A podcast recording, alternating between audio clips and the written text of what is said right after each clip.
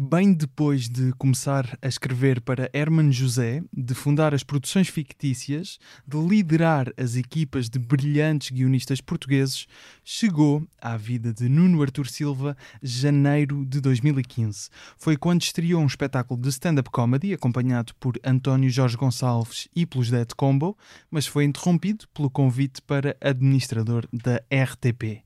Já em 2019, após sair da RTP, preparava-se para regressar aos palcos, mas foi impedido pelo convite para secretário de Estado do Cinema, Audiovisual e Média.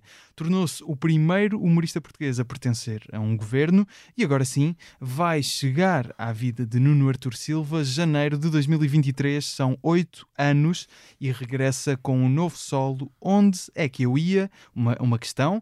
Onde é que eu ia? Assim é que é. De novo acompanhado por António Jorge Gonçalves, em desenho, em tempo real, e vai estar na sala Mário Viegas do Teatro Municipal São Luís, em Lisboa, a tentar não ser interrompido por políticos, diretores, o público. Nuno, muito bem-vindo. Obrigado. Obrigado pelo convite. Eu queria começar pela questão que acho que se impõe, que é... Humor. À primeira vista.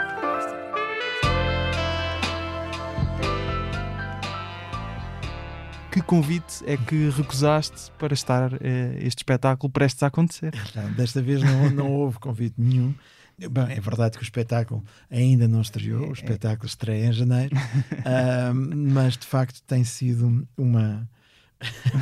uma Tens evitado atender uh, telefonemas. E, portanto, e precisamente o título do espetáculo uh, tem a ver com isso, com, claro. Com, e não só, e tem a ver com a própria ideia de as interrupções que, que nos desviam do caminho inicialmente pensado parte. Mas foram boas interrupções. Sim, sem dúvida. Quer dizer, uhum. só aceitei os convites porque, quis, não fui obrigado, claro, claro, não fui obrigado a aceitá-los, mas senti que em cada um dos casos são convites muito diferentes, não têm. Uh, não são semelhantes. As, as, mas as algum, algum convite nesta altura te faria adiar o espetáculo? Ah, não, neste momento não. Neste momento eu quero mesmo fazer este espetáculo. Quer dizer, nunca se sabe o que é que vem daí, não é? Uhum. Veremos o que é que vai acontecer à seleção nacional e ao cargo de selecionador nacional. Uh, mas uh, não, uh, eu creio que neste momento o meu foco está neste espetáculo e é, e é isso que vai acontecer em janeiro que, que é, é, para aí que eu estou virado agora. Há aqui um pormenor, ou um por maior, diria eu, com a experiência que já tens na comédia, começar a escrever para o Herman em 90 e. No início dos 90, eu creio 92, que foi em 91. Sim, 91, 92. Sim. No entanto, há oito anos fascinou-te esta ideia de agora vou fazer comédia para um palco, vou eu fazer sim. comédia uh, perante uma plateia que pelo que eu sei, uhum. nunca tinhas feito necessariamente não. esta abordagem de, de digamos, stand-up comedy. Sabes, o que eu, é que te fascinou nisto? Não, eu, quando comecei a minha atividade pública, digamos assim, uhum. relacionada com, com esta prática do humor, antes até do humor, quando ainda estava no liceu e no início da minha ida para a faculdade, eu fiz teatro. Uhum. E fiz teatro numa altura em que não havia, obviamente nessa altura, não havia internet, não havia sequer canais cabo. E portanto, para mim e para o meu grupo de amigos com quem partilhava a ideia de querer fazer qualquer coisa na área do humor, o caminho que havia era fazer ao vivo. E portanto, eu fiz ao vivo o que podíamos classificar espetáculos de café teatro, café uhum. concerto. Tínhamos um, uma companhia. Uh, e fazíamos, fizemos várias peças. Eu lembro-me, por exemplo, no Teatro da Comuna, chegámos a atuar várias vezes. E uh, neste grupo fazia parte do Rui Cardoso Martins. Fazia parte do Rui Cardoso Martins. Que depois parte, uh, colaboraram. O José na... Pina fazia parte da Teresa Conceição, que agora é jornalista da, da CIC, por curiosidade, uh, e fazia parte mais uma ou outra pessoa que não são conhecidas publicamente, mas que uh, um amigo meu que hoje é arquiteto, Miguel Malaguerra, uh, enfim, éramos, éramos vários e, e, estávamos a fazer aquilo que nos dava gosto fazer, que era o humor. Se tivesse sido, se calhar, uns anos mais tarde, teríamos ido parar ou à SIC Radical certo. ou ao Canal Q. E se fosse uns anos mais tarde, teríamos feito diretamente para o YouTube ou para um site. Mas então este espetáculo vem é, um bocado, vem pegar nisso que tinhas é, feito há uns anos? Eu não sou, sou péssimo ator, não tenho. Não, e não sou sequer comediante no sentido de ser um performer de comédia, uhum. um stand-up comedian. Não sou. Só que o centro do meu trabalho como autor, sempre teve vários desdobramentos e, portanto, eu comecei, quando comecei a minha atividade profissional nessa área, foi como escritor, como uhum. argumentista. Uhum. E depois eu, eu, comecei a escrever, até antes de escrever para o Herman, escrevi para outros atores, José Pedro Gomes, Miguel Guilherme. Na altura na RTP2. Feio, comecei por escrever para eles. O programa do Joaquim Letria. É? Exatamente. Uhum. E depois de, de escrever uh, esses sketches, quando surgiu o convite do Herman para escrever para ele, uh, eu no primeiro tempo ainda escrevo sozinho, durante uhum. uns tempos, foi aquele convite inesperado, uh, porque já eu já tinha tentado várias vezes escrever, apresentar os meus projetos, mandei para o Herman, mandei uhum. para o João Isidro, para o Cascos na altura, mas como eu não tinha qualquer contacto, imagino que os projetos estivessem perdido. E portanto eu estava não tinha, não estava a ver a hipótese a chegar. Uhum. E de repente ela chegou, o Herman convidou-me para escrever o stand-up inicial do programa Parabéns. E eu perguntei quem são os outros, e ele disse-me: Para já, és tu. E eu disse: Bom, um stand-up para o Herman sozinho. Pronto, todas as noites foi o que eu comecei. E depois o Herman ainda pediu as entrevistas históricas. E é aí que eu vou buscar os meus antigos parceiros uh, de teatro: o uhum. Miguel Viterbo, o Rui Cardoso Martins, o José de Pina. E é aí que eu tenho uma ideia que já tinha, mas que ali aí havia uma possibilidade de a, de a concretizar, que era fazer uma equipa, um gabinete de escrita. Uhum um gabinete de argumentistas, que na minha ideia sempre foi uma ideia de não o restringir à comédia, mas de fazer um gabinete de escrita para cinema e para séries. Era uhum. essa a ideia. Claro. O que aconteceu foi que o convite era para comédia. E portanto eu sempre fui actuando nessa área e depois mas nas peças de teatro que referiste, a comédia era o principal ou não? Eu, eu, comecei por fazer peças de teatro a partir de poemas do surrealismo português num grupo que era a Mandrágora, que era um grupo uh, que se designava como um grupo anar anarquista, anarquista é? e que trabalhámos nos textos do surrealismo português, nomeadamente Pedro Homme, António Maria Lisboa, Mário Cesarini, uh, o Cruzeiro Seixas, que uh, também foi, digamos, o nosso comédia? anfitrião. E havia algumas peças de humor abjecionista. Okay. Trabalhámos também um pouco o Mário Henrique Leiria, uhum. uh, mas aí o Mário Viegas já tinha feito o que havia para fazer. E, portanto, trabalhei de início mais nessa área da poesia. E depois foi muito, eu acho que foi cómico, porque uh, esse grupo era um grupo em que todos faziam tudo. Era um grupo em que se havia um entendimento do teatro como um, um, trabalho de equipa total e, portanto, todos escreviam, todos representavam, todos uh, faziam o guarda-roupa e os cenários. Lembro que eu estava nesse grupo, por exemplo, com o Fernando Vendrell, que hoje é realizador de cinema e produtor, e nós fazíamos tudo. E há um momento em que eu digo: epá, eu não tenho jeito nenhum para ser ator, muito menos para ser cenógrafo, para ser. E portanto, para mim, chega e eu proponho que haja uma divisão de tarefas e fui acusado, claro, de um desvio pequeno ao burguês e vaticinaram que eu acabaria a fazer comédia para o Parque Meyer. Coisa que não ficou muito longe da verdade. Não está, não.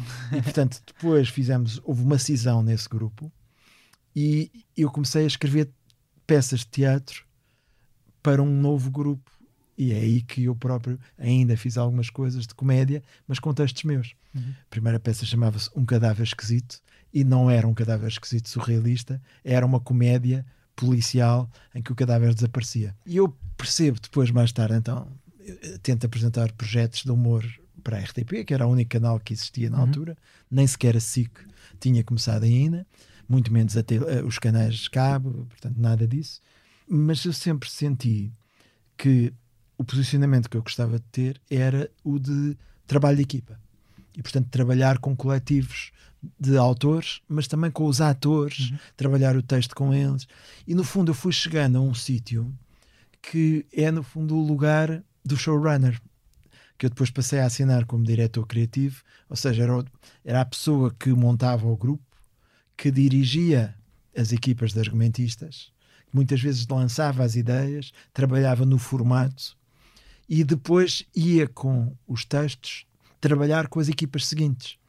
E, portanto, na prática, eu fui saindo de, de ser meramente um argumentista e passei a ser um argumentista produtor e fui fazendo muitas coisas com muitos chapéus ao longo dos tempos. E porquê, porquê agora o stand-up? Porque essa é a parte que eu acho interessante. É, e, depois de ter feito tantas coisas, porque faltava-me essa. Stand-up. Faltava-me Mas já, já tinhas essa ideia de quer experimentar este modelo? Eu em um 2015, dia? quando fiz, uhum. aquilo não é exatamente um stand-up. Uhum. É... Sim, nós estamos a, a criar um, um, uma definição mais abrangente. Aquilo, do como que eu dizia, era um solo normal. acompanhado. Uhum. Era eu a fazer algo que parecia um stand-up, mas que também poderia ser uma espécie de conferência cómica. Quer dizer, falámos do Mário Viegas há pouco. Mário Viegas fazia as candidaturas à presidência da uhum. República uhum. e era um espetáculo em que ele falava tudo e mais alguma coisa. Era um solo. Eu aqui, até por, por, por precisamente por gostar de trabalhar na equipa, como eu disse, fiz com o meu parceiro de sempre, o António Jorge Gonçalves, e o seu desenho digital, que ele desenha num momento, era como se desenhasse o que ia na cabeça, e na altura, com os Dead Combo, que para mim foi um luxo inacreditável, claro. e como eu disse na altura, foi o mais próximo que eu tive de, de entrar num quarteto de jazz. e eu dizia, nós somos uma banda desenhada. Pronto, é a minha banda desenhada. E, e foi ótimo e adorei fazer em 2015. Tínhamos previsto uma digressão que não foi possível fazer porque eu, entretanto, aceitei ir para a RTP. E ainda houve um tempo em que estavas como administrador na RTP e ainda tinhas um, um outro espetáculo, não Sim, foi? Sim, porque o, ainda foi eu, eu fui assim. convidado. Assim. Eu tinha duas coisas pensadas com o São Luís, pensadas não, uh, agendadas com o São Luís, que era fazer o, o espetáculo até ao fim, não é? O, chamava-se Nuno Artur Silva a sério e depois tinha também uma coisa que fazia, que se chamava Isto Não é um Recital de Poesia, com o Sérgio Godinho, com a Mitó, eh, da Naifa, com o Noiserf e com o António Jorge outra vez. E fiz isso quando o Gonçalo Reis me desafia para ir para a RTP. Eu disse: Pá, mas eu tenho espetáculos agendados. Ele disse: Então isso não é à noite? Eu disse: Sim, então de dia vens para a RTP à noite fazes os espetáculos e, portanto administrador foi, de dia. eu, gosto desta coisa de comediante à noite. Sim foi, temporariamente. Sim. foi o que aconteceu. Agora regressa a isso porque para mim o que faz sentido sempre quando eu termino um mandato de um, de um cargo o que faz sentido para mim é voltar ao, ao ponto de onde eu parto. E o ponto de onde eu parto é sempre a autoria mas, por exemplo, aqui há a autoria, em espetáculos ao vivo, stand-up num uhum. sentido mais de lado, há o texto, mas também há a performance. Sim. Estás nervoso de alguma Sim. forma Eu dei aulas a parte da performance? Anos. Fui professor de português no liceu durante muitos uhum. anos. E depois, durante muito tempo, fui também professor de escrita criativa e também estou muito habituado a falar em público, estou habituado a a falar, a dar conferências. Fui apresentador de um programa de televisão, claro. uh, não, eh, de vários programas de televisão no canal Q e de um em particular aqui na SIC Notícias, Exato, o Mal. Portanto, isso dá-me também um certo sentido, digamos, da performativo da palavra okay. uhum. e, e o território do stand-up, se é verdade que é um território de comediantes, é também um território que, que está próximo do, do, do, digamos, do conferencista, em certo sentido. E, portanto, não é para mim uma coisa que me deixa especialmente nervoso, uhum. esse lado okay. performativo. Foste ver o que é que se faz nesse, digamos, neste sentido de stand-up comedy mais lato. Até existem alguns espetáculos que não são necessariamente vistos como stand-up comedy puro, têm Uh, são feitos por, uh, digamos, faz o James A. Caster tem um espetáculo que é composto em quatro, quatro espetáculos diferentes que se juntam de alguma uhum. forma. Uh, o Bo Burnham teve um espetáculo uhum. só feito em casa, ou seja, já existem muitas formas de apresentar uh, formatado espetáculo de stand-up comedy. Foste ver coisas, o que é que se anda a fazer? Eu tenho curiosidade sempre de ver, um, infelizmente até pela disponibilidade que tive, pela pandemia e por tudo o que aconteceu nos últimos anos, o que eu tenho visto é sobretudo o streaming que me chega dos uhum. espetáculos, uh, os especiais da Netflix e uhum. etc. O que é que gostas de ver aí? Olha, posso dizer que assim as coisas que, que realmente gostei muito nos últimos tempos foi a sucessão de espetáculos do Chapéu, do Dave Chappelle. Uhum. Gostei particularmente de ver isso. E ultimamente o espetáculo que gostei mais de ver até é um espetáculo de 2017 da Sarah Silverman, uhum. que se chama A Speck of Dust. Speck of Dust. Acho que é isso. Gostei muito desse é uma, é, achei que foi das melhores coisas que vi nos últimos tempos. Uhum. Uh, e os do Chapéu também, aquela sucessão de espetáculos. Ele teve ali quatro num ano, muito, sim, muito sim, bons. Sim, sim. Uh, por exemplo, esses lembro. Depois tenho visto uns até que não, já não me lembro uhum. bem de todos, dos nomes, enfim, mas tenho tentado acompanhar. Infelizmente, ao vivo, não tenho visto tanto como desejaria. Uhum. Mesmo a comédia que costumas consumir, seja stand-up ou não, quais é que são as áreas que mais te atraem? Seja literatura, seja séries, filmes? O que é que te enche em mais as medidas? Especificamente, em comédia especificamente, sim. Eu tento estar sempre muito atento a tudo o que o, de novo vai uhum. acontecendo e depois sigo as pessoas que admiro, não é? Portanto, estou sempre atento ao que o Ricky Gervais vai fazendo. Vi o do Seinfeld, o último espetáculo que fez, que é um bom espetáculo, sem surpresas, mas é, é consistente. Um, gosto mais sempre quando eles vão para a zona de risco e para a zona. Claro. Uh, mas também e tu não... vais para a zona de risco neste espetáculo? Eu, quer dizer, há, fazer este espetáculo para uma pessoa como eu acho que já é um risco, não é? Porque não é habitual os tipos que, que saem do governo certo. fazerem espetáculos de comédia. Eu também me agrada esse. Isso é um fator uau, digamos assim, não é? Eu, eu acho que já impressiona. As pessoas riem-se com isso logo à partida. Sim. Não sei se pelas boas razões, mas, uh, mas eu acho que teria sido mais confortável e talvez até mais uh, previdente não o fazer.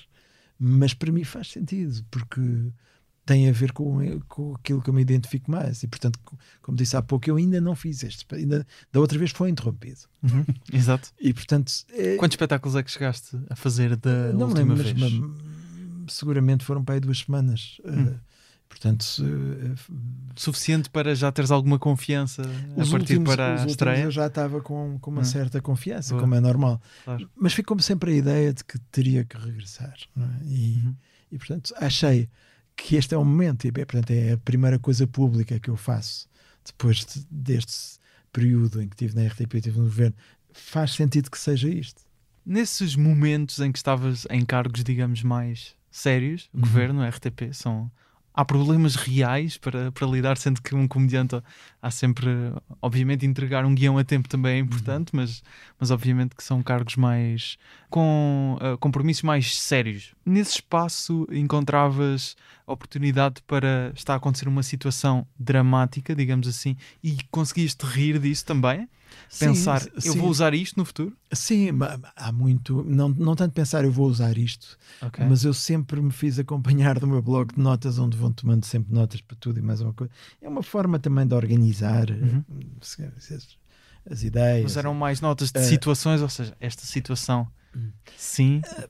Uh, sabes que acho que talvez seja uma característica das pessoas que trabalham na área criativa nunca desligas completamente e portanto estás sempre a a pensar e a olhar, mesmo quando não estás consciente às vezes disso, uhum. o cérebro está a fazer associações e há coisas que mais tarde, de certeza, vais recuperar. E isso acontece sempre. Agora, quer num cargo, quer, na, quer na RTP, quer na, no governo, foram cargos muito absorventes e, portanto, tu dizes sérios, é verdade, quer dizer, com toda a seriedade possível, nós estamos ali, mas é impossível também desligar o chip do humor. O Dinis Machado, escritor de que eu gostei gostava particularmente, não só como escritor, como, como pessoa também, tinha um texto pequenino num livro chamado Reduto Quase Final, uhum. uh, que se chamava Qual o lado mais cómico disto, em que ele falava exatamente. Uma pessoa cai das escadas assim, de, pergunta... das pequenas tragédias, Exato. mas também das grandes tragédias. É uhum. É sempre a gestão desse tempo da piada e de olhar para o mundo e tentar descobrir essa redenção sempre, que é mesmo no meio da tristeza, da dor, da tragédia, encontrar um ângulo que nos possa fazer rir e de alguma maneira trazer ali uma espécie de pequena, mínima dose de efêmera felicidade. Uh, ou, ou, vitória sobre algo que vitória, não o triunfo bem, é? maníaco sobre a depressão, Exatamente. como Exatamente. dizem os, os psiquiatras. Um, e portanto há sempre esse lado no, no comediante que eu, curiosamente, eu nunca me considerei, e não considero um comediante, quer dizer, tens trazido aqui ao, ao, podcast comediantes profissionais. Muitos deles trabalharam comigo, outros não, uhum. mas, mas, comediantes profissionais que eu vi às vezes a nascer e, e, eles sim são, são comediantes. Eu sou uma pessoa que trabalhou com comediantes e que escreveu comédia, mas não me considero exatamente um comediante. Uhum. Considero-me mais um, um autor que aqui e ali trabalhou em comédia e que, sobretudo, trabalhou com muitos comediantes.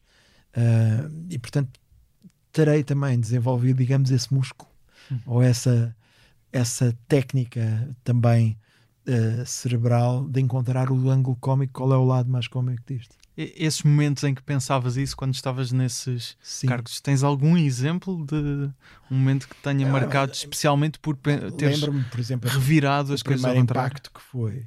Um, entrar no governo, por exemplo. Uh, RTP não tanto porque é RTP, apesar de tudo. Já tinhas uma familiaridade, é, não é? É, é, uma, é o, o, território onde eu sempre estive. Claro. Que é, que é eu, eu, já era diretor do canal que já, já tinha tido experiência na RTP antes como assessor da direção no tempo na do Joaquim criativa, Furtado. Sim, trabalhei muito tempo como produtor, como autor, portanto Uhum. Não foi uma diferença tão grande, foi só passar a ter um cargo com uma dimensão e uma Claro. latitude muito maior. Mas no governo? No governo era uma, uma experiência radicalmente diferente, porque ali era, uh, de facto, quando eu lembro-me de a primeira vez que, que estou num, num, numa reunião de, em que estão os ministros e os secretários de Estado, eu penso há qualquer coisa de irreal nisto, no sentido em que, quer dizer, que há uns anos eu estava com os meus colegas da SPF a escolher os bonecos do Contra-Informação e eu agora era um deles. Não é? E portanto. Uh, há aqui uma mudança que não pode deixar de ser cómica, uhum. não é? E portanto há de facto aqui um lado cómico a me ver engravatado no meio do. E depois ainda por cima cai uma pandemia em cima.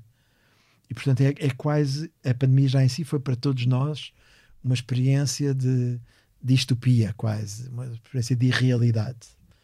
Em cima disso, eu viver essa pandemia como membro de um governo, para mim é como aqueles filmes de ficção científica em que de repente acordas no corpo de outra pessoa. É? Portanto, esse lado é impossível não pensar isso em termos de, de um certo humor. Uhum. Imaginemos que neste momento tinhas a oportunidade de ter continuado na posição em que estavas no governo ou de ter, por exemplo, um programa, seja o formato que fosse, que poderia fazer comédia sobre uhum. pessoas do governo. Uhum. Não necessariamente não temos que imaginar um programa como o do Ricardo, mas é, hum. até não, um contra-informação que até a regressou minha, há, há, uns tempos. A minha ida para o, para o governo foi um momento excepcional, como eu, eu acho que deve ser a ida para um cargo destes. Ou seja, a razão porque eu aceitei foi porque senti que podia contribuir de alguma forma para algo que eu acreditava e que fazia sentido no contexto daquele ministério e daquele governo, que era a possibilidade de trabalhar em conjunto o setor do cinema, do audiovisual e dos média e tentar lançar as políticas, as estratégias para um desenvolvimento desse setor. Pronto. Uhum. E uma das coisas que para mim faz cada vez mais sentido é a dignificação da política como um ato para os outros. E, portanto, esta ideia de que muitas vezes os discursos populistas passam e certos partidos de extrema-direita passam, de que os políticos são todos corruptos e de que isto é tudo, os políticos, esta ideia muito básica de que há nós, os cidadãos, e eles, os políticos. Eu acho que uma, uma das coisas que mais precisamos de combater é essa ideia, que é não, a política deve ser participada por todos. E quando há uma oportunidade de nós darmos o nosso contributo, nós devemos fazê-lo para exatamente não alimentar esta ideia de que os políticos são lá uns tipos que estão a fazer não sei o quê e nós cidadãos é que somos in Mas intocáveis. esse contributo que referes que gostaste de dar uh, neste contexto, não gostarias eventualmente de continuar a fazê-lo? Não, eu sinto que nessa parte já fiz, nós tivemos que lidar com uma situação absolutamente extraordinária que foi a pandemia. E portanto, de facto, o projeto que nós levávamos, que era o projeto da própria Secretaria de Estado uhum. e da existência de uma Secretaria de Estado, não foi possível concretizá-lo por causa da circunstância da pandemia. Quer dizer, nós levávamos um projeto que se baseava num contexto de crescimento económico e num contexto de algum desenvolvimento e de investimento público, que ao fim de três meses, quando eu cheguei ao governo, mudou radicalmente para um contexto de emergência e de crise económica outra vez e financeira. Uhum. E, portanto, mudou tudo. E nós passamos que ter que lidar com, com a nossa área de atuação numa lógica de encontrar apoio para todos os que ficaram sem apoio, de financiamento para, para uma situação de emergência. E, portanto, mudou tudo. Quando estávamos a sair ou a desanuviar da pandemia, o governo caiu. E, portanto, a partir daí o ciclo muda e, e pronto. E eu senti que não fazia sentido também. Então uh, gostavas de ter uh, um programa, voltar a ter um programa em que pudesses olhar para a vida política portuguesa da Sim, perspectiva agora, certamente, uh, da agora, comédia? Agora olho, olho com, com uma perspectiva enriquecida uhum. pelo facto de ter estado, chamemos assim, do lado lá. A, a experiência dos últimos anos. Como eu digo, eu gosto desta ideia de podermos participar todos, esta ideia de temos que nos envolver naquilo que que acreditamos. Eu, eu, durante muito tempo, eu fui dos primeiros que esteve na, na origem da Associação de Argumentistas, por exemplo. Eu acho que o desenvolvimento de uma indústria audiovisual em Portugal passa pelo papel absolutamente crucial do argumentista e da valorização do argumentista. E nós não temos isso cá, ou não tínhamos. Agora sim começa a haver. Eu acho que é a minha, enfim, modesta contribuição para isso. Portanto, estive na Associação de Argumentistas. Depois estive na Associação de Produtores, também defendendo as bandeiras da ficção e de, de haver mais conteúdo original português e não tantos formatos internacionais, de uh, lutar pela diversificação, pela diversidade, etc, etc. Foi-me dada a oportunidade de ir para a RTP e para o governo. E eu achei que tinha, mesmo sacrificando aquilo que eu mais gosto de fazer, que é estar do lado da criação. E, e portanto, sinto que fiz essa parte e agora sinto que uhum. regresso ao estatuto. Mas gostavas de ter um programa para responder muito concretamente. Gostavas de ter, tens esse objetivo? Eh, sim, eu, eu, tenho muitas ideias que ainda okay. gostava de fazer e, e portanto, a, a ideia de, de, trabalhar em humor. Porque estiveste envolvido muito, durante muito tempo nesse, em sim, programas sim, que de alguma sim, forma abordavam a vida certo, política. Certo, certo, certo. Eu acho que tenho sempre vontade de trabalhar em conceitos de televisão que possam ter alguma novidade. Isso, isso agrada-me. Acho que tenho agora tenho, digamos, uma experiência acrescentada para poder fazê-lo.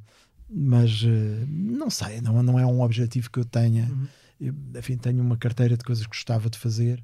Uh, Nomeadamente em que áreas, se não quiseres ser específico quanto a, não, sei, às ideias? Eu sempre trabalhei, ou seja, eu acho que uh, há uma coisa que me agrada sempre, que é a ideia de trabalhar em equipas, uhum. trabalhar com pessoas novas. Com, com e pessoas... com quem é que gostavas de trabalhar, então? não, não, olha, com alguns dos que já trabalhei, sem dúvida, certo. e com, sobretudo gosto de trabalhar com pessoas novas que me tragam coisas que eu não sei, que não estou à espera. Eu isso tenho muita vontade sempre, e acho que foi sempre uma coisa que eu, à minha maneira, fui fazendo bem, que foi acompanhando os novos talentos e tentando criar formatos, desenvolver novas ideias. Isso é uma coisa. E gostavas de voltar a ter até essa perspectiva de teres alguma forma de ir, tra ir trabalhando com novos talentos que surjam na comédia? Sim, eu gosto muito disso. Eu gosto de, de estar rodeado. Às vezes não tem a ver com a idade, mas uhum. tem a ver com as pessoas que estão mais disponíveis para arriscar ou para ter. Porque uma das coisas que eu sinto, por exemplo, é que se em tempos houve, por exemplo, a SIC Radical e o canal que ou seja, sítios onde se experimentava. Se reparares bem, muitas das figuras que hoje estão nos prime times Passaram e que aí. hoje estão até mesmo fora da televisão, mas estão a fazer coisas, passaram por isto. As áreas tecnológicas têm os departamentos de Research and Development, assim, que são onde se, onde se experimenta. Certo. E sempre me fez imensa confusão que na televisão esses departamentos não sejam estimulados na RTP Play, por exemplo, para... lançámos o RTP Lab quando lá estava. É verdade. Uh, é fundamental para marcas de televisão, de audiovisual, para qualquer tipo de marca de conteúdos. É fundamental ter áreas onde se investe no risco, na experimentação, no formato novo, mesmo que aquilo não, não funcione de início. Quer dizer, o histórico, se tu recuares e veres, uh, normalmente é aí que, que, surgem as propostas mais interessantes. Hum. Qualquer empresa que não faça isso estagna, seja em que área for. E depois, quando quer mudar, é tarde demais. Claro. Se vou colocar a questão que coloquei há pouco de uma outra forma, porque perguntei-te com quem é Sim. que eventualmente gostavas de trabalhar de novos nomes, novos talentos. Sim. Imagina que estamos outra vez na posição das produções fictícias. Deverias receber imensos ah. textos de Sim. malta que queria escrever para o Hermano José, os projetos quem é que agora te interessa, na, nos nomes que já conheces, de jovens uh, comediantes que achas que teriam potencial para. Okay, eu vou buscar estas pessoas para virem para aqui. O, o processo não é repetível, ou seja, uh, uh, aquilo que as produções representaram quando começou foi numa altura totalmente diferente, digamos, do mercado audiovisual. Achas que era impossível umas novas produções fictícias daquela maneira? Daquela maneira, daquela maneira é nos tempos áureos? Daquela maneira é impossível. Quando nós começámos, eu tinha que explicar às pessoas o que era ser argumentista. Eu lembro-me de uhum. ir a uma reunião na RTP em que eu fui convidado como argumentista e havia pessoas a dizer, mas é preciso um argumentista para fazer. Era uma, uma espécie de um espetáculo de entretenimento uh, e havia comediantes e havia pessoas que achavam que não era importante ter um guião, que aquilo era. Uma, bastava, digamos, uma sequência de cenas e as pessoas iam entrando. Portanto, estávamos, isto nos anos 90 ainda uhum. era assim. O salto que a indústria audiovisual deu foi grande, a profissionalização. Eu acho que ainda estamos muito longe de, de ter, digamos, um panorama como poderia acontecer mais diversificado e, e, e, digamos, no fundo, mais sítios, mais, mais possibilidades. Felizmente, com o desenvolvimento da internet, é muito bom ver comediantes que já não precisam da televisão. Uhum. Não é? E isso, isso é interessante. Não, mas há, Vais encontrando alguém que de quem gostes particularmente. Há coisas que, que eu vou vendo que vou que vou encontrando. Uh, às vezes eu não, eu não confesso nos últimos tempos não estive com a atenção. Agora retomo essa atenção. Agora estou outra vez mais atento e, e, e vou vendo. Quer dizer, há, há, há, coisas que eu vejo às vezes não necessariamente na comédia tradicional, uhum. mas que vou tradicional não, na comédia televisiva que é mais okay. é mais exposta, não é? Uh, mas eu ouço às vezes uh, coisas em podcast. Quer dizer, eu tenho sempre achei imensa graça, por exemplo, ao universo dos Aleixos. E faz-me, aquilo faz-me comichão, acho graça como é que eles lá chegam. Tem piada, porque são mecanismos. Eles estão ao mesmo tempo aquilo. Tem é uma um linguagem humor, própria. É um, é? é um humor claro. muito fora, mas ao mesmo sim, tempo muito sim. português. Já tem muitos anos, já, claro. mas eu acho piada à maneira deles. O universo. O universo. Uh, não, as coisas, as coisas, acho piada algum trabalho. O Guilherme Duarte, uh, às vezes tem coisas que, que, que eu acho graça. O, Din, o Vanderding tem, tem, tem ali o humor dele, que também acho, acho graça. Assim, alguns que trabalharam comigo, eu vou, vou sempre seguindo e vendo o que claro. é que eles estão a fazer. Mas quer dizer, não estou neste momento, ainda não encontrei assim um certo. Mas vejo com agrado coisa, coisas com piada. É, é relativamente frequente encontrar uh, coisas com piada aqui e ali. Ah, gosto muito, por exemplo, o Jovem Conservador de Direita, por exemplo. Uhum. Este está um exemplo de que eu acho muito bom. Acho imensa graça ao Jovem Conservador de Direita. Pronto, e, aqui agora tem um novo espetáculo de stand-up já sim, agora. Sim, sim, Vai estar em tour aí em uh, Lisboa, Porto e mais algumas cidades. E, e pronto, já sou assim surpreendido por alguém que eu ainda não tinha visto ou por algum lado de alguém uhum. que ainda não tinha dado por ele. Vamos aqui às produções fictícias, muito concretamente. Já abordámos aqui, obviamente, uhum. alguma da história do início. Ehm, eu estou a ler até o 13 anos de insucessos, o Sim, livro que o livro Inês, será o melhor retrato uh, para conhecer um, um pouco o que foi o início, principalmente, das produções fictícias. O livro é da Inês Fonseca Santos, é difícil de encontrar uh, à venda. E são ali contadas histórias que uh, calculo para ti, que estavas na posição de gerir todos aqueles uh, guionistas, humoristas, bastante difíceis.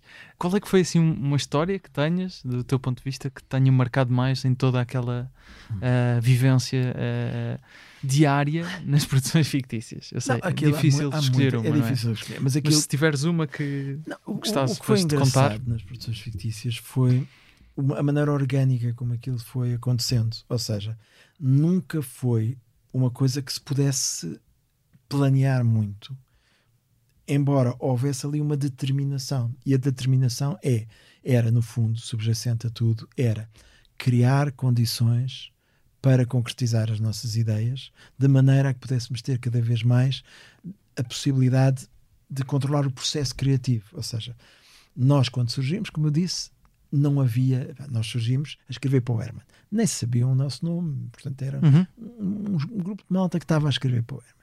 Portanto, depois passar para as outras fases. Isto foi. E aquilo foi evoluindo sempre. E, quando eu hoje penso, a quantidade de gente que trabalhou ali naquele espaço ao mesmo tempo, durante um período de anos considerável, uhum. é muito divertido. Quer dizer, claro. pensar num sítio, num, aquele tinha um pátio com várias salas. Numa estava o Rui Cardoso Martins, o Pina, Uh, Escreveu o contra-informação. Contra uhum. uh, noutra uh, estava a equipa do Herman, que incluía, a dada altura, por exemplo, incluía na mesma equipa o João Quadros, o Ricardo Aruz Pereira, o Nuno Marco, o Filipe Almeida Fonseca, a Maria João Cruz. Noutra estava a Patrícia Castanheira, noutra estava o Eduardo Madeira e o Henrique, ou estava o Eduardo Madeira e o Henrique a fazer o Paraíso Filmes. E depois aparecia sempre muita gente. E depois havia novos que chegavam. E um pátio onde jogavam à bola, não é? Jogava-se snooker, havia uma mesa de snooker. De depois havia ali um. Aquela... Havia pessoas que entravam para. Depois, depois veio. sei lá, eram tantos, eu não quero também deixar. Depois, Sim, as Miguel várias Viterbo. gerações que foram seguindo, depois veio, a dada altura chegou o Nuno Costa Santos, o Luís Filipe o Tiago Rodrigues, depois veio a ser o diretor do Teatro Nacional. Quando eu penso nisso, nisso tudo. Onde um, essas pessoas estão hoje, não pessoas, é? Depois puxámos para a área da ficção e apareceram pessoas como o João Nunes, o Tiago Santos, uh, quer dizer, foram, depois toda a linha do canal que, que eu ainda nem comecei, quer dizer, que aí, aí é que entra. Depois a Susana Romana, a Ana Ribeiro, Ana Marco, a Joana Marques, quer dizer, depois o Guilherme Fonseca também, sei lá, eu estou a falar. Inês Lopes Gonçalves. Estou a falar da Inês Lopes Gonçalves, estou a falar de tantos, percebes? E, e, quando eu começo a pensar e lembrar-me de histórias com eles, não consigo escolher uma, consigo escolher uhum. algumas, aliás, eu, eu, achei uma muito engraçada que eu não fazia ideia. O Miguel Vital é son, era Exato, sonoplasta uh, convertido a guionista muito contra a sua vontade, uh, pelo que contou no livro. Hoje em dia, uh, braço direito de Fernando Mendes no programa claro. Preço Certo, Sim. não é? E que a certa altura Uh, ganhou bastante, quase a fama de quase o próximo Herman José. Nas ruas era conhecido não, isso como foi, isso. Isso foi muito cómico. foi um programa na altura produzido pela Teresa Guilherme. Para a SIC, não é? Um, para a SIC, chamado Ousadias. E nós éramos a equipa de escrita. E tivemos imensos choques na altura, uh, mas uh, a dada altura havia um, num, nos formatos em que o programa se inspirava, havia o caso do entrevistador que era um tipo que fazia uh, perguntas muito embaraçosas para os convidados. E quem as escrevia as perguntas era o João Quadros e faltava a pessoa que. E a dada altura já não sei como, talvez a Teresa uh, lembrou-se de pôr o Miguel Vital. E o Miguel fazia aquilo muito bem. Uhum. Muito bem mesmo. Com o João no, justo, nos, auriculares, nos auriculares uh, a dizer-lhe. E aquilo foi basicamente do programa a única coisa que fez de xará, mas fez um grande xará. e a gente assim, é, esse programa foi. E portanto, o Miguel Vital, nesse momento, tornou-se muito popular. Exato. E portanto, dentro daquela categoria, é o novo Herman. A cada, a cada ano, toda a gente, e epá, este tipo é que vai ser o novo Herman. Eu ouvi várias tentativas de ocupar. E, a dada altura era o Vital, o que deixava um, um um lado dentro das produções de um misto de como é que é possível que ele seja o Miguel Vital, quer dizer, porque o Miguel era o sonoplasta da rádio comercial. Nem queria ser guionista, não é? Quando, ele, quando eu desafiei o Nuno Marco para, para vir escrever connosco, veio também a Maria João Cruz, que também era da, da rádio comercial na altura, e o Miguel Vital, que era o sonoplasta, também aparecia nas reuniões e foi ficando. e portanto, uh, há N episódios assim. Também, uh, isto alguns que, de que me lembro uh, do que já li do livro, reuniões uh, em que entrevistavas jovens que queriam Sim. entrar no curso das produções fictícias ou queriam ser guionistas também. E Ricardo Luz Pereira e João Quadros de Sim. alguma forma andavam sempre ali a tramar as pessoas. Porque eles faziam praxes. Nós tínhamos uma coisa, eu, a dada altura recebíamos mesmo muitas propostas de texto. E eu, de tempos a tempos, agarrava naquilo tudo, lia e depois os que achava que, que eram melhores chamava-os lá para os conhecer. Pá, fazia umas conversas e depois muitas vezes o que fazíamos é propunhamos que eles escrevessem textos para uhum. o Herman. Ou textos. Normalmente é assim, por exemplo, o João Quadros entra nas produções fictícias. Porque, eu é que sou o presidente da junta. Porque é? eu esse... era professor de escrita criativa e reconheci que ele tinha um grande talento. E desafiou a escrever um sketch para o Herman. E tornou-se o sketch do da, que, que era eu é que da lixeira e eu é que sou presidente da junta. E, e portanto, quando ele fez isso, eu levei a sketch uh, para o programa e o, o, João ficou logo acreditado no genérico e disse: pá, vens trabalhar connosco. E, portanto, muitas vezes eu ia buscar uhum. aos cursos as pessoas apresentavam os textos, muitas vezes eu desafiava-os a escrever textos específicos para o Herman ou para este programa, para outra informação, e aí eu percebia logo se eles reagiam bem à escrita por encomenda, digamos assim.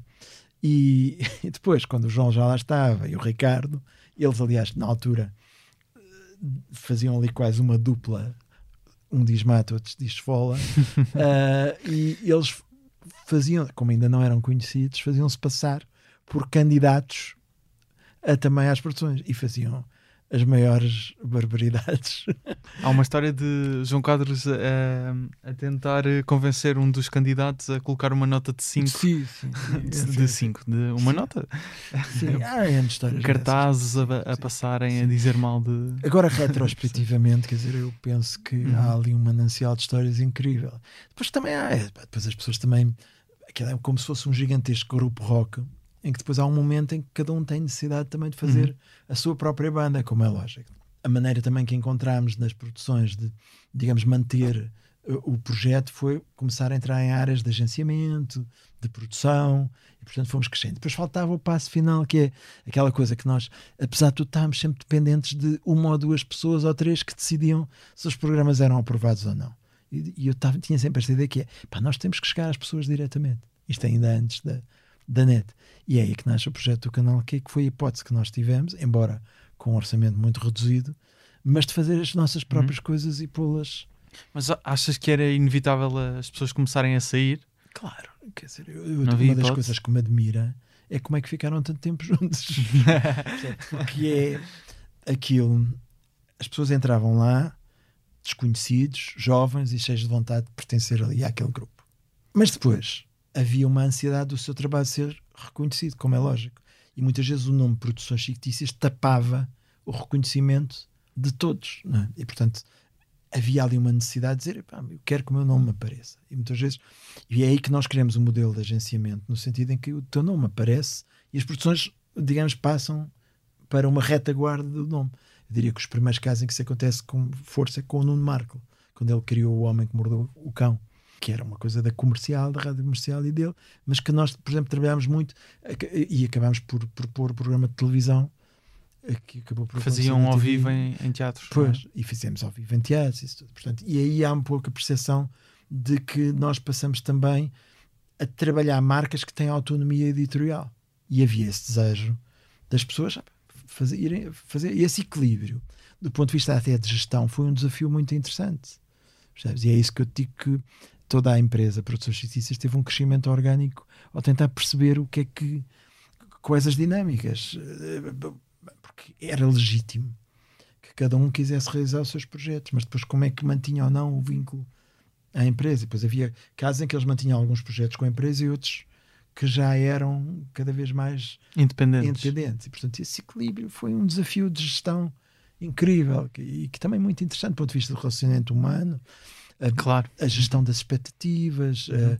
as tensões, porque é que este ficou com aquele trabalho e aquele não ficou, mas depois vê-los desenvolver-se e crescer, pronto, ah, houve coisas E tornavam-se uns uh, melhores uh, trabalhando e também com essa competitividade?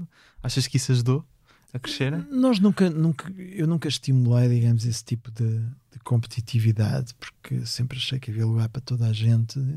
Era mais encontrar a melhor forma de colaborarmos todos uns com os outros e tirar o melhor partido para todos. A dada altura aquilo ficou muito difícil de gerir. E, e, eu, sobretudo, comecei a acusar muito aquela ideia de, a dada altura, já ser só uma espécie de gestor de recursos humanos, que era uma coisa que não me dava prazer nenhum. E, portanto, houve ali uma fase em que as produções cresceram e era já. E, portanto, eu, eu, o que eu me dava prazer era ir para, para as equipas de trabalho desenvolver conceitos novos às vezes conceitos que não iam dar lá nenhuma, só o facto de estar sentado à mesa, por exemplo, no canal Q, quando desenvolvemos montes de formatos, montes de ideias e havia a possibilidade de as pôr no ar a seguir. Isso eu adorava. Percebes que era aquela ideia de ter uma espécie de estúdio para brincar. Uhum. Fizemos N formatos e N coisas onde se estrearam muitas pessoas que hoje estão já têm um público muito consolidado e já estão, digamos, à sua maneira mais uhum. E recomendo a leitura, se encontrarem o livro, o 13 anos Sim, a Inês teve uma paciência infinita em ouvir uma data de histórias. Sim, e estão lá imensas que nós não, não conseguimos, obviamente, uh, chegar a todas. Há uma pergunta que eu faço sempre uh, a todos os convidados relativamente a um humorista que tu contrataste para. Como é que conheceste o Ricardo? Era Pereira. Uh, o Ricardo, a primeira vez que eu o vi, ele fez-me uma entrevista para uma revista da faculdade, da universidade dele. Uh, e o Ruizinho que tinha mencionado uh, que, ele, que eu devia falar com ele porque ele era talentoso e, portanto, eu lembro-me de conhecer o Ricardo na circunstância em que ele me estava a entrevistar. Entrevistar sobre. Não te lembras? Sobre as produções fictícias. Sobre as produções fictícias. trabalho, portanto, uhum. e, e para uma revista. E depois um, ele eu sabia que ele tinha, ele manifestou vontade de trabalhar em comédia, diz, ah, mostra-me os teus textos, não sei o quê. Quando ele mandou os textos, uh, eu percebi que tinham qualidade e, portanto, uh, fez o percurso que os outros fizeram. Ou seja, primeiro vi os textos e depois sugeri que ele escrevesse para formatos que nós tínhamos. E quando percebi, como aconteceu noutros casos também, percebi que tinha talento. O Zé Diogo Quintela também foi assim, por uhum. exemplo. O Zé Diogo não foi recomendado por ninguém, mandou os textos só. E depois conversamos, vemos, olha, experimentei escrever como se fosse para a contra-informação, experimentei escrever como se fosse para o Herman. E pronto, e a partir daí, então agora vamos, olha, este texto é bom. E depois, na altura, eu desafiei o Ricardo para entrar para a equipa do Herman, que era o Herman 98. E ele entrou para essa equipa onde estavam o Nuno Marco, o João Quadros, o Filipe Almeida Fonseca e a Maria João Cruz. E, e foi assim. E o Ricardo rapidamente se percebeu que tinha muito talento de escrita e tinha muita graça a fazer as coisas ao vivo. Portanto, ali era entre os reis do pátio, o Ricardo tornou-se logo um dos. Era, é, já se notava. Pelo feitio mais extrovertido. Destacava-se todos os outros, já na altura? Não, o João também. Havia ali uns que eram João mais Quadras? extrovertidos que os outros, e portanto uhum. havia uns que faziam mais. Havia uns perfis mais discretos que iam para o computador. Eh, quer dizer, eu estou sempre a falar. Um, um, dos autores que ninguém sabe, que, dos, dos mais desconhecidos, é o Mário Botequilha, por exemplo. Uhum um dos pilares do inimigo público. Certo. Escreveu também muitos sketches para os contemporâneos, por exemplo, e para muitos sítios. O Mário Botequilha não, não podia ser mais avesso a grupos e a sociabilização. O Mário ia às, às reuniões.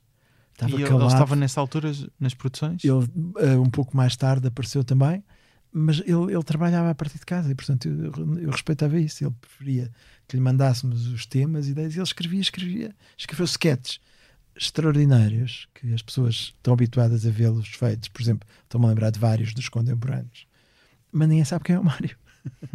Porque ele nunca fez performance. Ele ainda cómica. colabora com o inimigo público. É, é, um dos principais autores, tudo o que seja assinado é MB. Uhum. É um Estou-me a lembrar, o Vitor Elias é outro também do inimigo público, por exemplo. Portanto, havia pessoas com este perfil mais. Hum, discreto. discreto. Uhum. Não era o caso destes, tipo Ricardo ou João Quadros, ou, que eram, estavam mais presentes lá e, portanto, agora depois também é... Mas dirias que o Ricardo fala sempre muito na questão do texto, de ele ele é principalmente um autor. É Já se notava a parte de também. Ele tinha imensa graça a fazer aqueles personagens, não é? Hum. Tinha... Já tinha isso na altura? Tinha, tinha. Ele fazia ali vozes e coisas que punha toda a gente a rir, é verdade. Mas todos nós nas produções fictícias vinhamos do texto. Eu acho que talvez a grande novidade das produções existiram muitos grupos de humor, quer dizer, desde os Perdentes de Lisboa, o grupo do Pão com Manteiga, havia equipas que trabalhavam no humor o que acontecia muitas vezes é que eram atores, ou eram jornalistas, ou eram. Uh, havia ali zonas em que o, o texto de humor era, digamos, uma, uma, segunda atividade, e sobretudo havia muito trabalho que vinha do lado dos atores. E ali foi um momento em que o centro era mesmo o trabalho do texto. Nós partimos do texto para as outras coisas. E aquilo que se percebeu é que, de facto, a nossa sociedade é muito performativa. E há aquele momento em que os nossos autores começam a ser conhecidos quando começam a dar a cara. Uhum. É, nós éramos todos relativamente desconhecidos até ao momento em que começámos a dar a cara por qualquer coisa. Eu acho que o primeiro que se tornou conhecido foi o Nuno Marco. Exato. Por causa do Homem que Mordeu o Cão e da Rádio Comercial. Mais tarde o Eduardo Madeira. Bastante mais tarde o Eduardo Madeira, mas depois os Gato Fedorento. Os Gato Fedorento, exatamente. Que aparecem e que de facto se tornam um fenómeno extraordinário de popularidade. É muito giro ver que um ano antes ninguém aceitava projetos de stand-up comedy. Eu lembro-me, ali à volta de 2000, nós tentámos vender vários conceitos de stand-up. Sério? Sim, às televisões. E eles recusaram. Quando dizes conceitos de stand-up, um programa, programa de stand-up. Levanta-te e ri. Sim, exatamente. E nós apresentámos às televisões e eu lembro-me de diretores de programas que me deram a resposta: epá, mas com pessoas desconhecidas isto não faz sentido. Epá, se vocês puserem atores e figuras conhecidas, talvez. Mas isto com estes não faz sentido. E eu lembro-me de lhe ter dito, mas isso não é o não vai resultar, da coisa. Pronto, um ano depois houve mesmo Levanta-te e Ri, não fomos nós que o fizemos, tudo bem, mas abriu espaço para, claro. para, para eles. E portanto, foi num espaço, é muito engraçado, porque tem a ver também com estas coisas das modas em humor. É como os risos nas, nas sitcoms, sabes? uh, os risos enlatados? Pois que a dada altura era normal e agora é, é uma coisa que soa muito esquisito. Outdated. É. Datado. E aconteceu o mesmo, que é houve uma altura em que quem, quem digamos, era o que as pessoas queriam ver eram atores muito cómicos, muito versáteis a fazer uhum. comédia. E a dada altura quase que as pessoas preferiram o rough, mas mais on your face, mais direto, mais na cara. Não, é? uhum. Isso não foi só cá, um pouco em todo o mundo isso aconteceu. Gostava também de saber a história de como conheceste o Herman José, porque é um bocado o inverso. Neste Sim. caso, tu é que querias mandar textos a Herman José. Eu tive uma primeira tentativa de. Como é que chegaste lá? De mandar textos para o Herman, que fui, fui há um dia à porta da comercial, apanhá-lo à saída de um dos programas que ele fazia e disse: Olha, gostava de escrever textos, tenho uma enorme admiração, aqui estão os meus textos. E ele foi muito simpático. Oh, meu amigo, muito obrigado. Recolheu os textos e eu nunca mais tive nada. Depois percebi é que ele recebia todos os dias, todas as semanas, montes de candidatos a escrever claro para ele sim. e, portanto, ele não tinha vida para isso e não precisava. Passam-se uns anos e eu tive finalmente a minha primeira oportunidade televisiva quando o Zé Nuno Martins dá os meus textos, os meus textos ao Zé Pedro Gomes e ao Miguel Guilherme. José Nuno Martins, que era, era, diretor de programas recreativos da RTP2, a quem eu tinha mandado texto e foi a primeira pessoa da RTP que me recebeu. A primeira. Ficou com os meus textos e Deus quando esse programa do Joaquim Letria começar, ele disse: Olha, está aqui um tipo que deixou os textos, vejam lá se gostam disto. E eu lembro-me que estava no Jardim Botânico a fazer uma coisa de poesia, recitais de poesia que eu próprio tinha organizado, que incluía poetas, o Mário Cesarini, o Alberto, era a minha outra vida de poesia. E aparece-me o Zé Pedro e o Miguel a dizer: Tu é que és o Nuno? Pá, gostávamos dos teus textos, queres escrever para nós? Eu comecei a escrever um sketch por semana. Miguel Guilherme e José Pedro Gomes. Miguel Guilherme e José Pedro Gomes. Na altura também relativamente novos e relativamente desconhecidos. Hum. Na televisão ainda novos. O Zé Pedro começou a trabalhar no Herman, com o Herman nessa altura também e o Miguel já trabalhava. E portanto o Herman perguntou-lhes quem são os textos do programa de loteria que é ele tem, tem a sua piada. Ele disse, era pá, um puto novo, um tipo que é professor de liceu. uh, e o Herman disse, pá, gostava de o conhecer, ele que venha cá um dia ter comigo. Pá, e eles dizem, olha, o Herman queria conhecer-te. Então eu vou aos estúdios da Edipim e o Herman nessa altura estava a gravar um, um anúncio vestido de Asterix só assim.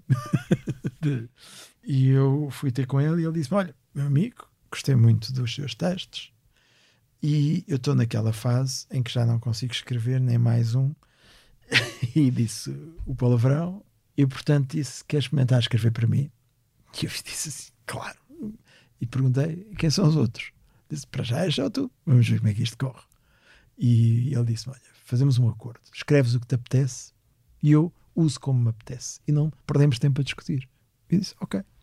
E foi assim que começou. Porquê é que achas que o, o, que, o que eu não tenho bem essa noção porque não a vivi, 90, 91. não é? Mas o, que é que aconteceu ali ao Herman para de repente precisar cansaço? É? quer dizer, porque eu, eu, no, no livro eles falam disso, ou seja, quando o Herman passa para a SIC, ele volta a ter mais vontade de pegar em Escrever, textos, não é? Sim, porque aí já teve. Uhum. Isto foi numa altura, início dos anos 90, que ele já tinha feito tanta coisa, tudo sozinho. Claro. Ele tinha tido colaborações esporádicas. Uh, o personagem dos Teves foi criado com o Tosé Brito e com o Tavares Teles. Uh, o Miguel Esteves Cardoso e o Pedro Paixão escreveram algumas entrevistas históricas, mas eram coisas que não eram, digamos, uma equipa estável para escrever com ele. Claro. Ele dizia que depois acabava por escrever a maior parte dos textos. O António Pinho também tinha escrito para ele no início. Mas ele acabava por escrever o programa sozinho. Tinha escrito O Humor de Perdição, tinha escrito O Crime da Pensão Estrelinha, tinha escrito uh, O Casino Royal tinha escrito as crónicas da TSF e, pá, e aquilo, sabes que ser humorista claro. assim, com regularidade, é? é um bocado como ser futebolista ou ser bailarino, é, pá, é de um enorme esforço e, portanto, a dada altura ele estava esgotado.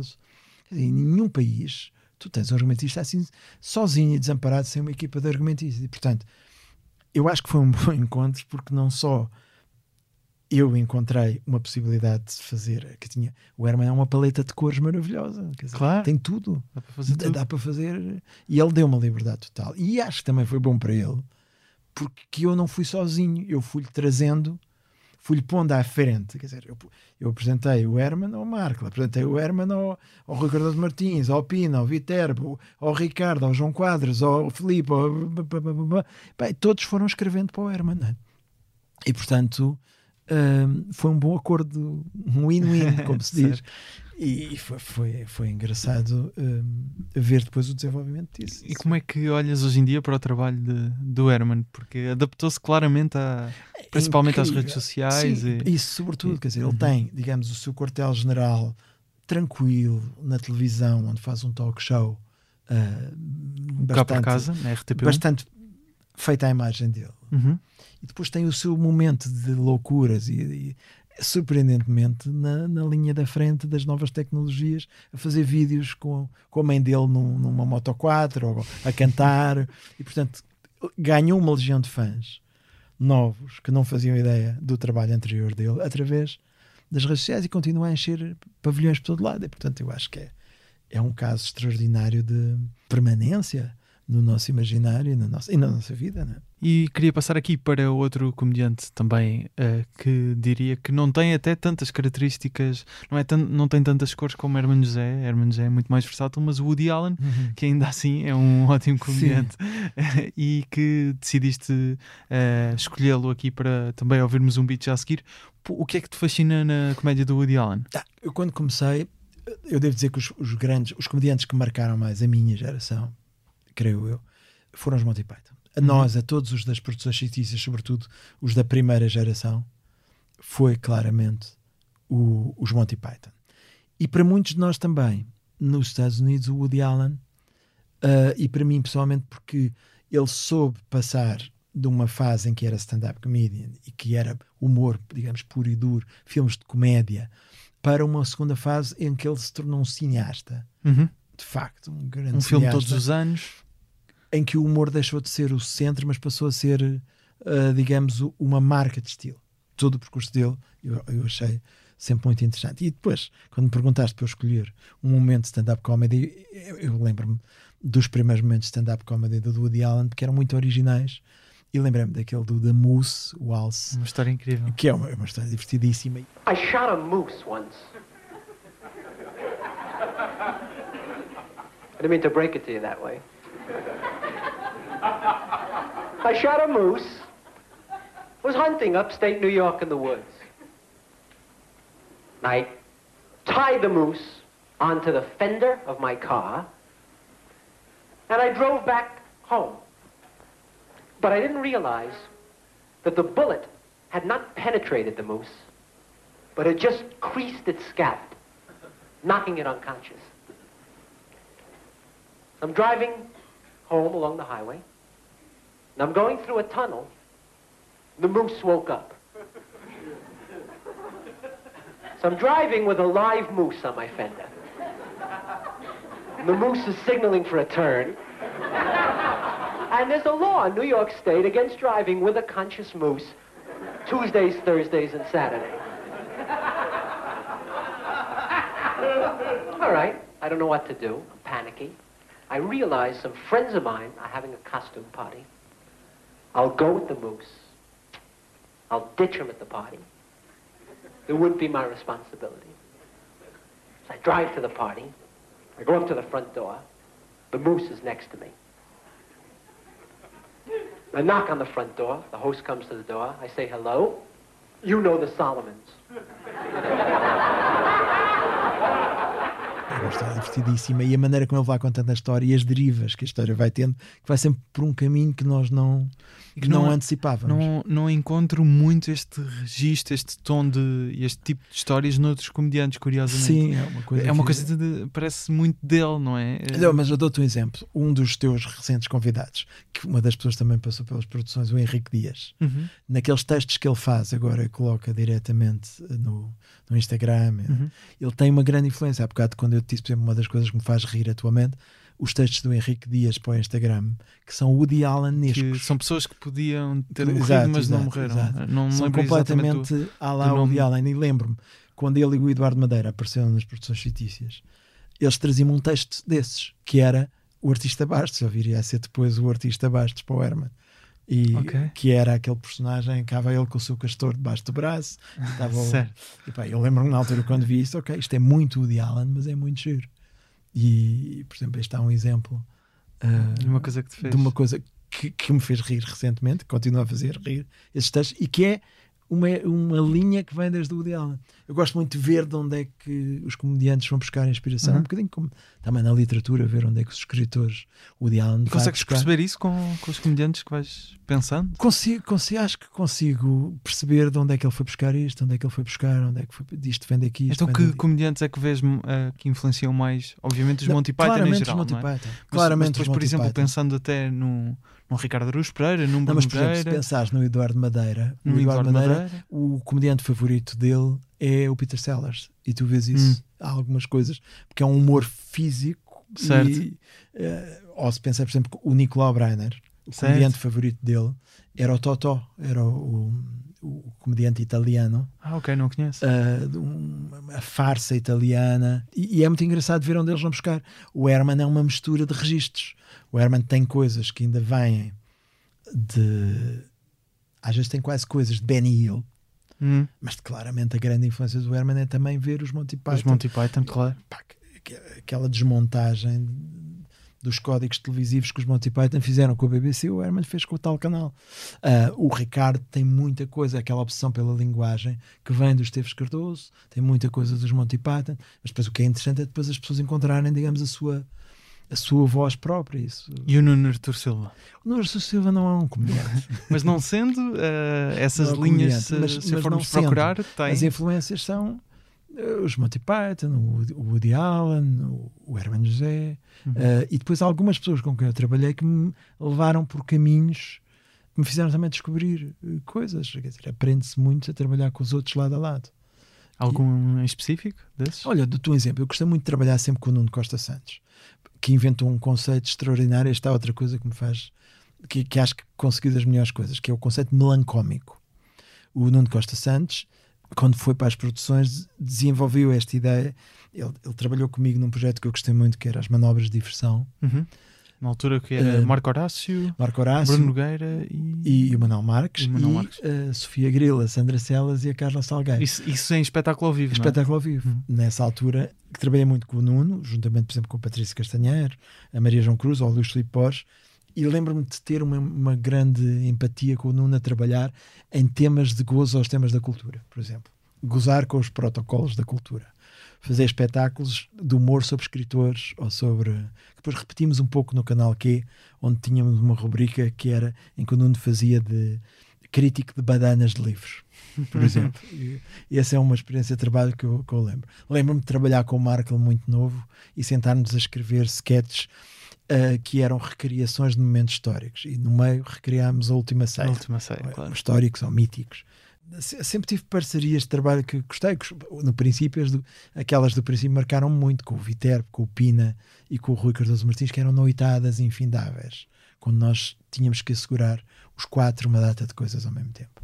Uhum. Pronto, e depois mais tarde, outro tipo de parcerias mais criativas, já não tanto no humor, por exemplo, a, a, a do António Jorge Gonçalves é talvez a mais decisiva da minha vida.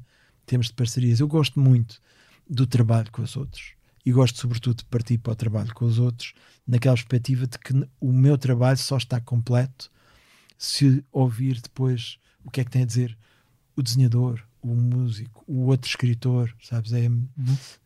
Acho que é quem é que com quem é que gostavas de trabalhar e agora não necessariamente comediantes, até de outras áreas, porque o António Jorge Gonçalves é uma pessoa uhum. da área da ilustração. Quem é que já falaste de poesia, já falaste de música? Com quem é que gostavas de trabalhar? Há uma série de músicos, por exemplo, que eu gostava de trabalhar, gosto sempre de trabalhar, mas é, é uma coisa que eu tenho sempre essa ideia de poder trabalhar com músicos. Acho que, que há, há, músicos inspiradores atualmente. Não quero dizer nenhum nome porque não quero Tudo bem, uh, claro. comprometer-me com nada ainda. Mas uh, há também na área, por exemplo, do cinema, há, há coisas que eu gostaria de fazer com algumas pessoas, de arriscar fazer formatos, ou mais que formatos, uh, mesmo filme ou série, isso eu gostava. Uh, mas, mas ainda é tudo, ainda, ainda estamos em fase de hipóteses. o que é que ainda queres fazer uh, na área especificamente da comédia? Já ressalvando que não és comediante, mas especificamente na área da comédia, o que é que ainda gostavas de fazer depois de experimentar stand-up comedy? Há uma coisa que me interessa que é o dramedy, que se desenvolveu muito nos últimos anos e que tem a ver com a possibilidade de fazer séries que, como eram os filmes do Woody Allen, já não eram só comédia, ou como são as séries do Ricky Gervais ou do Louis C.K., de certa uhum. maneira. Isso interessa-me explorar. Ou seja, uh, trabalhar séries com poucos episódios e que não sejam só comédia, mas sejam o que se chama hoje a dramedy, a mistura de séries dramáticas com séries de comédia. E já estás a pensar já, nisso, a já, trabalhar nisso? Já estou a pensar nisso. Uh, não sei ainda como é que vou fazer, mas é isso que, que isso é o que me interessa agora. Interessa-me também muito perceber hoje qual o espaço, por exemplo, para a comédia, para, para uma comédia que seja crítica, não só do poder político, mas dos outros poderes todos. Porque este olhar de ter estado do lado da política também me deu uh, um pouco essa perspectiva. Que outros que poderes? O poder dos média, o poder económico, o poder das redes, uh, portanto, a, a, ideia das redes sociais, a ideia de poder ter. Às vezes acho, acho um pouco fácil e primário, digamos, esta coisa bi, binómio humorista e o poder político. Ai, o poder político, nós temos que ter sempre o humorista a criticar o poder político. Não, hoje o poder está muito mais disseminado há muitas formas de poder, há o poder do próprio humorista também. Este poder mais disseminado é um mundo bastante menos claro e, portanto, interessa-me muito ver alguns dos comediantes americanos. Eu acho, por exemplo, John Stewart e o que ele tem procurado fazer, aqueles formatos americanos de de John de Oliver. Exatamente, é? John Oliver, talvez mais do que todos. Um, quase um humorismo de investigação, não é? Sim, está a referência certa, eu diria. Mas há também o Hassan Minaj, que, que de alguma maneira uh, o programa Cautelar uh, vai buscar inspiração, uhum. o programa da Filomena Cautela. Patriot Act, Sim. está na Netflix. Uh, exato. Há, isso interessa-me, esse território que eu acho que cá em Portugal ainda ninguém está a fazer que não seja exclusivamente aquela coisa de olha os políticos, como é que é, que disparate que eles disseram, vamos cortar e editar, não sei o quê. Pronto, isso funciona, mas vamos lá um bocadinho mais longe que isso. Vamos falar mais sobre os poderes disseminados e o que, o que está a passar nas nossas vidas e que tem implicações políticas. Essa coisa de, que, que o John Stewart chama eh, o bullshit geral. Queres ir investigar essa, essa bullshit? Mas falaste aí de um tópico. falaste de um tópico interessante. O... Falaste de, da divisão de poderes e referiste o poder do humorista. Sim. Qual é que é o poder do humorista? O poder do humorista é o poder do megafone do humorista. Isto é, quanto maior é o megafone do humorista, maior é o seu poder e maior é a implicação política do, do, do, do seu humor. Porque. Estás a falar do Ricardo Pereira? Não estou a falar só do Ricardo, estou, a pensar mais até em termos mundiais. Okay. Uh, mas sim, quer dizer, neste caso. Em Portugal será em, o. Em Portugal, o neste momento, é o Ricardo. Uhum. Uh, mas que uh, poder é que achas que o programa do Ricardo Aruz Pereira tem? Porque tiveste do outro lado. Não, se calhar tens uma perspectiva diferente sobre isso, ou não? Não, eu penso. O, poder é relativo hum. neste momento, quer dizer, o poder que o Contra-Informação tinha também. Exatamente, Sim, o Contra-Informação. Há um poder no sentido, e isto é um exercício interessante, independentemente de ser o Ricardo, ou de ter sido Sim, noutro claro, tempo claro. contra-informação, uhum. ou de ser nos Estados Unidos uh, personagens o John Stewart, o, o, John Oliver, o John exatamente, Stewart, exatamente. Ou, o, os outros, enfim. Aqui a questão é, é interessante porque num mundo em que muitas vezes o trabalho político é um trabalho, ou o trabalho de comunicação política vive muito de soundbites e de frases que não podem deixar de ser populistas muitas vezes, para chegarem a mais pessoas, hum. que é hum. reduzir realidades complexas a expressões de 5 segundos. 5 segundos. Uhum. Isso é o trabalho do humorista, curiosamente. E isso é um desafio perigoso para o humorista, porque há o risco de involuntariamente os humoristas se tornarem uh, populistas? populistas nesse sentido. E isso é uma, é uma coisa que eu estou a falar em abstrato, que é um desafio novo para. Porque é se tu começas a uh, digamos, classificar determinado uh, político, aquilo cola-se-lhe à pele e é difícil depois existir sem aquilo colado. Ou seja, o, o humorista não tem poder nenhum. O humorista não derruba um governo, mas tem o poder. Quando tu pões o bigode ridículo no político, é difícil de o tirar. As pessoas passam a ver o político e lembram-se do bigode. E, portanto, nesse sentido também, há uma arma fortíssima, tal como é, é no fundo, pegar numa realidade complexa e reduzi-la a uma caricatura. O Contra-Informação fazia isto. Uhum. Eu li no livro, curiosamente, que chega uma altura em que os políticos queriam ter um boneco no Contra-Informação. Sim, porque era uma forma de existir. Validação. De validação, uhum. exatamente. Ou seja, os políticos de certa forma, podemos pensar se querem aparecer ou não. Sim, no, queriam no ir ao programa do, do Herman e hoje Exato, querem ir ao programa, programa do, do, Ricardo. Ricardo. E, portanto, o André Ventura é isso que ele quer, sim, claramente. E, portanto, epá, chegamos ao extremo Exato. de olhar para os programas de humor como se fossem programas uh, de inf informativos com a obrigação de serem Exatamente, equilibrados, que, que, é ridículo. Claro. É ridículo. E o Ricardo já refutou isso pois, várias vezes. É ridículo. Não, não, não são Exato. programas de informação. Os humoristas tem um, um, um, trabalho que é exclusivamente criativo do humor, é um, é, é, é um trabalho de liberdade total que não deve, não, não deve ser condicionado. Uhum. No entanto, dizer que o, o, trabalho não tem implicações políticas também não, não faz. Parece claro, redutor, não é? Dizer não, isso. Claro que tem implicações uhum. políticas. Qualquer coisa que tu pões no ar perante uma comunidade tem implicações políticas, porque é uma versão da realidade, independentemente de ser humor. É sempre uma visão sobre a realidade. E, portanto, o que eu estou a dizer, não, não defendo de maneira nenhuma qualquer constrangimento. Isso nunca o defendi e nunca o fiz. Uhum. Não pode haver. Quer dizer, estaremos muito mal no momento em que começares a elencar os temas sobre os quais não podes fazer claro, humor claro. ou uh, o, o, número de piadas que podes fazer ou não sobre uma pessoa. E, é que nem, nem é essa a discussão, é mesmo se o humor tem um efeito prático o que nos na, deve na vida política. A uma, assim. a uma reflexão é que, de facto, tudo isto hoje faz parte da enorme quantidade de informação que circula e lá está o tamanho do, do megafone, seja o emissor, seja ele um humorista, seja ele um jornalista, um político, um demagogo ou simplesmente um entertainer, isto confunde-se tudo numa voragem terrível, percebes? E, e do ponto de vista político, há aqui desafios, do ponto de vista da democracia, há aqui desafios enormes, percebes? Porque tu tens que fazer conviver isto tudo mas é cada vez mais difícil, é isso quando eu digo que temos de estar atentos aos vários poderes, é cada vez mais difícil, por exemplo, conseguir ter um debate político aprofundado e complexo nos meios de comunicação tradicionais. Claro. Achas que o humor em si às vezes também se escusa um pouco dessa, desse efeito que pode ter na, na vida política de desvalorizar, o, ou seja, dizer o que nós fazemos é uma piada uhum. e singê-la a isso?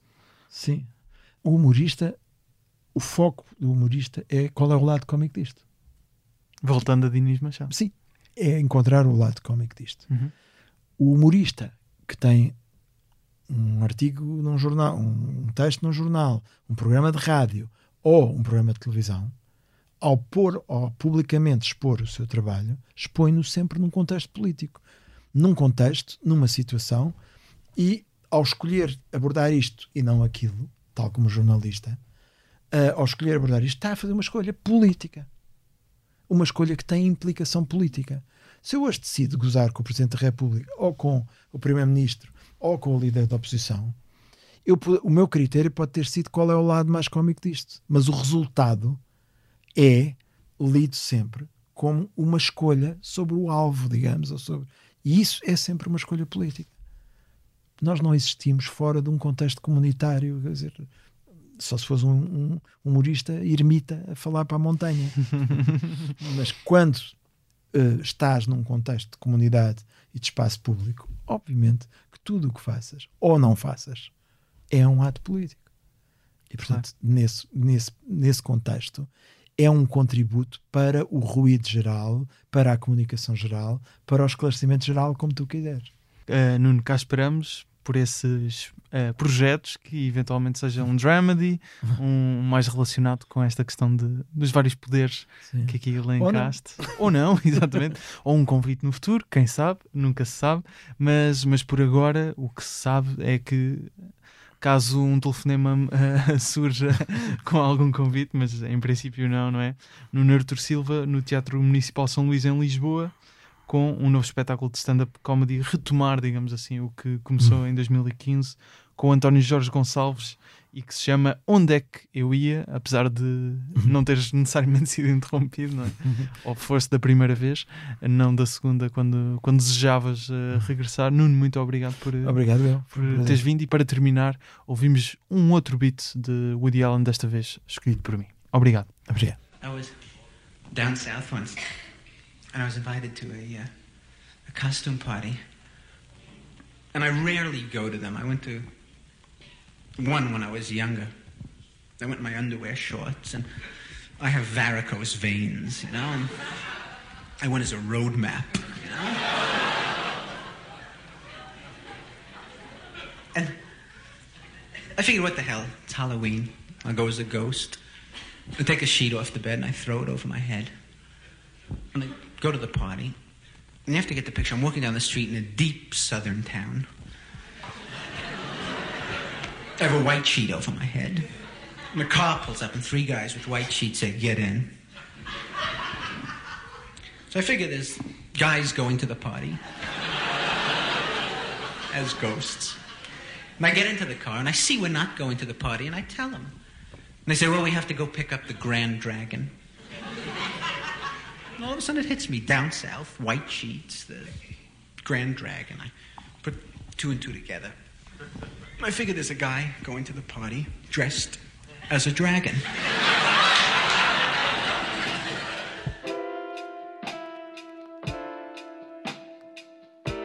Segue o Nuno no Instagram em Nuno Artur Silva, o podcast em humoraprimeiravista.podcast, eu em Gustavo Rito Carvalho.